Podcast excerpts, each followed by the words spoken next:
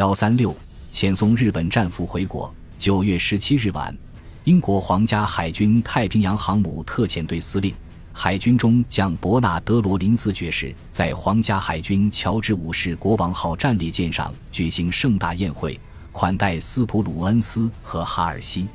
庆祝活动非常热闹。斯普鲁恩斯回忆说：“比尔玩得很尽兴，喝得酩酊大醉。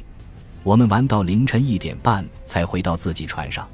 由于第二天要去东京拜访麦克阿瑟。”宿醉的哈尔西一大早便醒来了，幸好这场会面时间不长。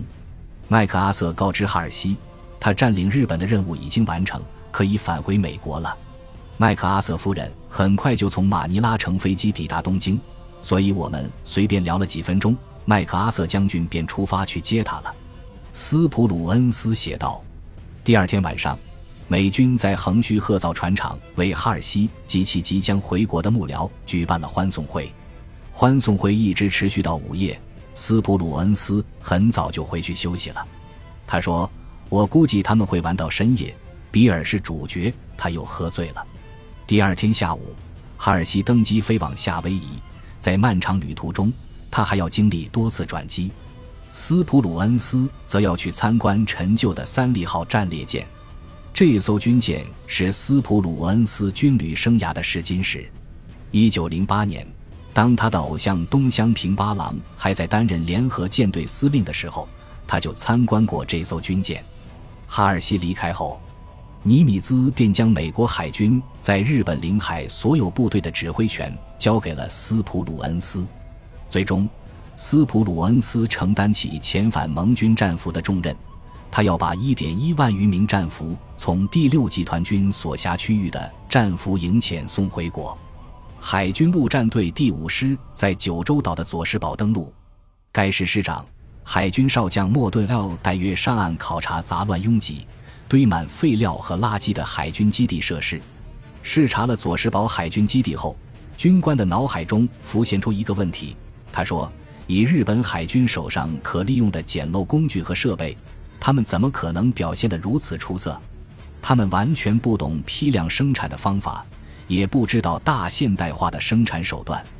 他们确实很擅长手工制作，他们依靠长时间手工操作生产了很多令人赞叹的产品。在产业组织、设备和生产手段方面，他们落后了美国很多年。在日本其他地方。日本人喜欢在四处分布的山洞和防空洞里藏东西的特点也很明显。他们花费无数人工将各种设备藏起来，但潮湿的山洞是不宜储藏易腐材料的。他们常常会弄巧成拙。这种做法似乎反映出日本人在战争后期的心态。虽然也有例外，但人们总的印象就是，我们高估了日本人制造现代化战争装备的能力。他们本不应该给我们制造出这么多麻烦的。显然，日本人只是靠个人英勇和为他们天皇牺牲一切的精神，再加上我们的军队远道而来，这才让他们有可能持续抵抗了那么长时间。第二天，海军陆战队第二师的两个团在长崎登陆。与此同时，艾拉杰弗里号快速运输舰将第三水下爆破队的蛙人送到和歌山海岸。为第三十三步兵师引路。参加过塞班岛战役的爆破队队长鲍勃·马歇尔以突击的方式侧身游向海滩，在登陆前进行一系列侦察活动。上岸后，马歇尔遇到了几十个人，他们衣着华丽，头戴高顶礼帽，身着西装。他们是和戈山市市长及其随从，早已恭候多时。这次海军蛙人们不必在附近写上“欢迎来到和歌山市”的标语了，因为东道主已经准备好了标语，还邀请他们参加游园会。八月十五日宣布投降这天，日本本土陆军规模高达二百二十五万人。从这天开始，日军每天遣散五万陆军。到十月十五日，日本陆军所有作战部队正式宣告解散。大约有八万人作为遣散工作联络人继续服役，但这些人不允许配枪。太平洋司令部的档案中写道：“日本陆军已经不复存在，这标志着史上最大规模的投降正式结束。”在短短的六周里，大约有七百万名日军放下武器，包括在偏远的太平洋战场和印度洋战场的日军。解除日军武装的工作进行得非常顺利，因此，麦克阿瑟准备宣布，美国占领军的数量将在六个月内从四十万人减少至二十万人。十月十六日，日本陆军部和海军部被撤销。陆军参谋本部最后一任总参谋长梅津美治郎将军直接证实了裁军的效果。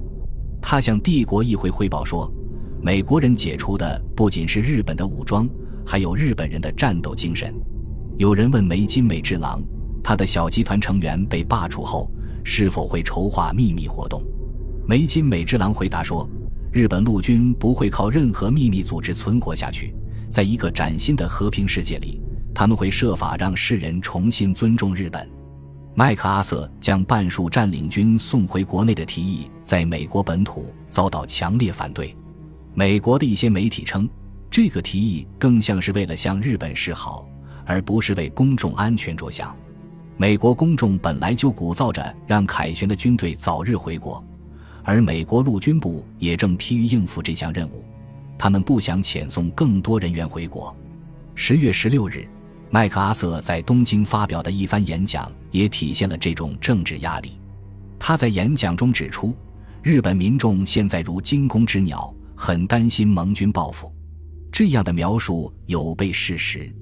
美国本土的批评家认为，美军花了太长时间去占领日本，还认为麦克阿瑟对待昔日仇敌的态度过于温和。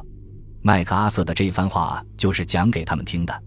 麦克阿瑟说：“我知道。”在人类历史上，无论在战争时期还是和平时期，无论在我们的国家还是在其他国家，没有任何一次裁军工作能够完成的如此迅速或顺利。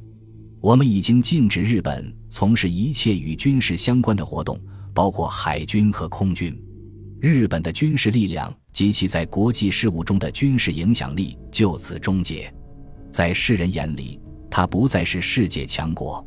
如果这个国家想生存下来，它将来就要走和平发展的道路。在极度困难和危险的情况下，盟军不费一枪一弹，甚至没流一滴血，便促使日本投降，这样的成就足以载入史册。